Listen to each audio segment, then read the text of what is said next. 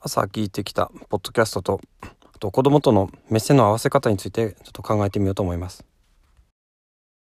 カタリスト。思考の思考の思考のハンマー投げラジオ。思毎朝5分のアウトプット週間考のハンマー投げラジオ。と今ね今日は火曜日なんですけども通勤しながら朝通勤しながらポッドキャストをまあ聞いてきました。フォローしているものを、えー新しいものからまあ順番に、えー聞いてきまして、えっと、何を聞いてきたかっていうのと話をするのとあと最近考えている子供との目線の合わせ方についての注意事項についてちょっともうちょっと考えてみようかなと思ってます。で2つの話は少し関連できるかなとは思うんですけども、まあ、ちょっと実際本題に入ってみようかと思うんですが、えっと、まずはポッドキャストですね。今日聞いてきたのは、まあ、ニュースミックスニュースレターでしょ。あと、えーニュースコネクト。あとゆる数学ラジオ。これはちょっと最初の数分だけ聞いて飛ばしちゃいまして。うんとあとえなんだっけかな。これ。あシドニーの猫か。シドニーの猫でしょ？あとはえっ、と家事ラジオですね。あと樋口清則の世界。あと亀っちの部屋ラジオ。この辺を聞いてあと今山田裕二の医者のいらないラジオを聞いてきたところですね。でうーんとまあ、子供から見た大人の現実っていうエピソードで家事ラジオを聞いたのとあと樋口清則さんの何かを言葉にすると言葉のようなものになってしまうっていうその2つがちょっと今の自分に結構なんだろうな子育てに絡んで気になるところが多かったのでそこをちょっと振り返ってみたいと思います。えっと、エリザベスあじゃあ失礼しましたエリザベス女王とオーストラリアはシドニーの猫の話で、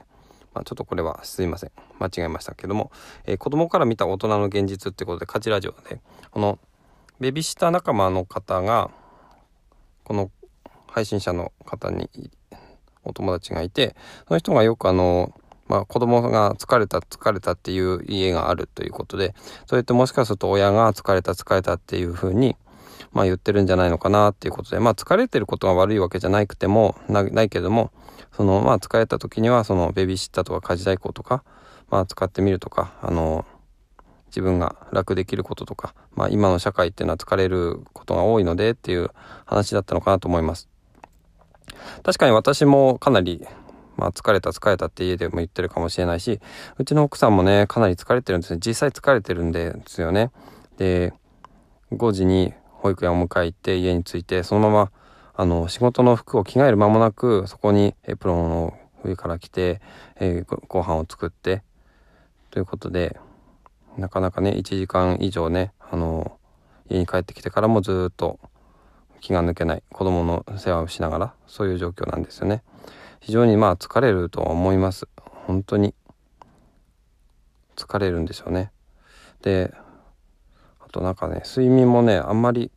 時間は取れてる。7時間くらいは寝てると思うんですけどもなかなか疲れが取れないということなんですねうちの奥さん。だからそれが結構心配でうんどうしたらいいのかなとは思うんですけどね。あの、まあ、朝起きて朝ごはん作ってちょっとご飯を食べて少し子供と一緒に寝たら20分くらい今日の朝追加で寝たらだいぶすっきりしたって言ってたんで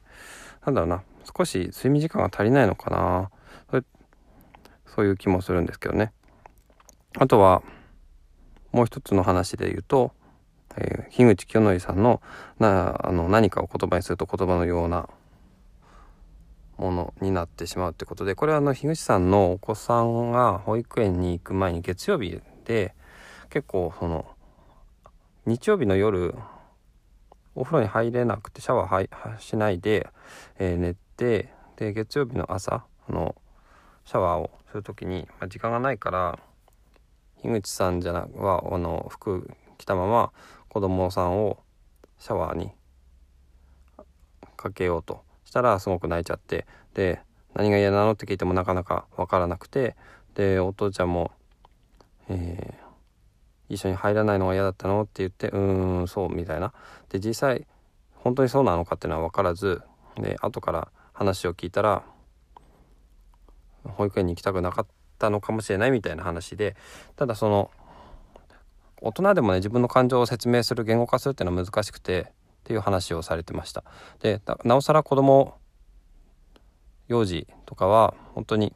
自分の感情なんで泣いてるのかっていうのを説明するのってなかなか難しいからなんかななんだろう結論を出さないっていう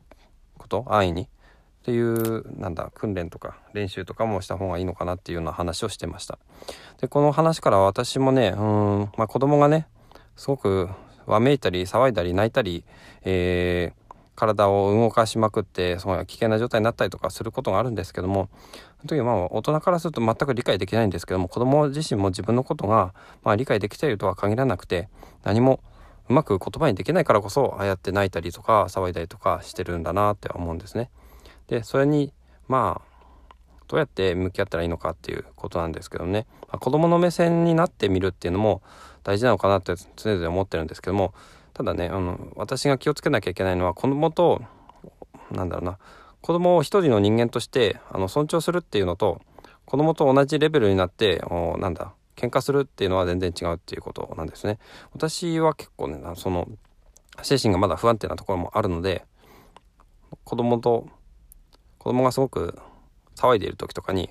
うん、やっぱりイライラしてしまうところがあるんですねただそれをそのまま子供に、うん、大きな声であの怒鳴ったりとかしてしまうと、まあ、よろしくない、まあ、当然ね子供にとってもよろしくないし自分にとってもよろしくないし何も、うん、変わらないんですよね。あの現状はその状況は改善しない進展しないのに、えー、子供と同じ、うん、レベル？レベルっていうとなんかね子供のことバカにしてるようになっちゃうんですけども子供がその感情をうまく言葉言葉にできないからあの大声を出したり、えー、体をでなんか何かに八つ当たりとかしたりしてるものに対して同じ表現方法で子供に対して当たっては絶対にいけないんだなっていうふうには思ってるんですよね。うん、だからただ子供が何をどう困ってるのか子供が何を、えー、悩んでいるのかそういうことに対してはうんそのなんだろうな難しいとは思うんだけれども子供の気持ちに寄り添っていきたいなっていうふうには思ってるんですね。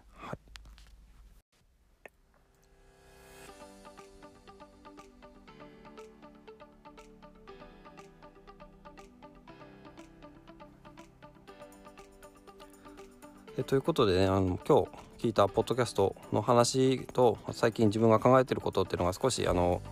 なんシンクロするというかつながるところがあったのでそれについてあの話をしながら考えてみました。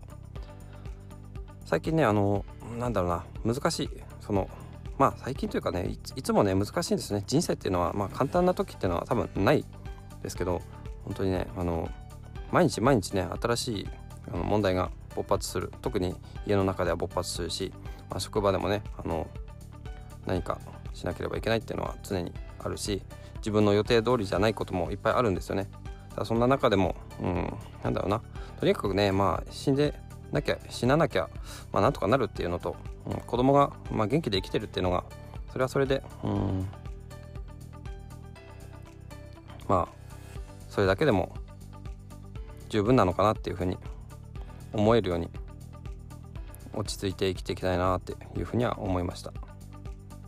なかなかね、うん、今ね明るい声になってないんですけどね、まあ、こうやって話をすることができるっていうだけでもまだまあ状態としてはいいんじゃないのかなと思います。はい。では最後までお聴きいただきましてありがとうございました。ではまた。